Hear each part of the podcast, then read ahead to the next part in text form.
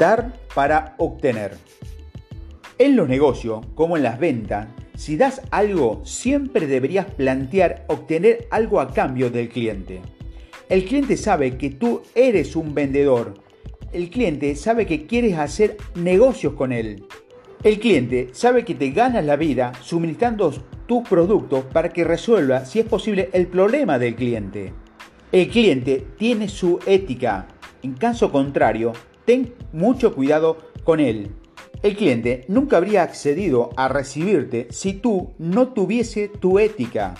Los clientes honrados saben que no puede obtener algo a cambio de nada, incluso si sus negociaciones pueden surgir otra cosa.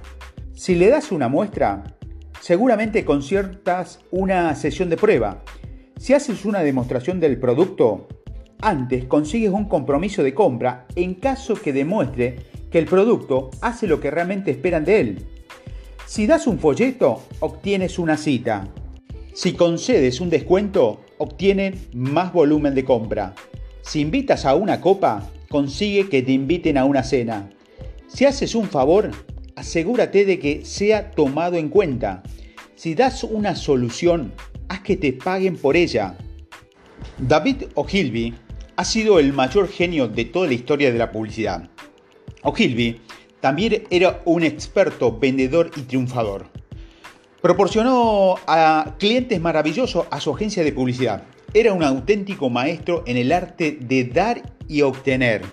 Una de sus campañas de publicidad más memorable fue la serie de anuncios que escribió para promocionar su propio negocio, su propia agencia de publicidad en Nueva York. A diferencia de la publicidad sobada y predecible y egoísta que la mayoría de las agencias produce para autopromocionarse, Ogilvy regaló su genio. En vez de decir a los posibles clientes lo maravilloso que es su agencia de publicidad, en vez de escribir sobre sí mismo, Ogilvy explicó gratis cómo hacer lo que hacía su agencia. Un anuncio titulado Cómo redactar un anuncio empresarial proporcionaba un detalle de la descripción de los puntos más importantes del texto, la disposición, los tipos de letra a emplear y los errores que había que evitar. Otro anuncio titulaba Cómo hacer un anuncio en televisión y revelaba los conceptos y, secretos de su propia agencia de publicidad.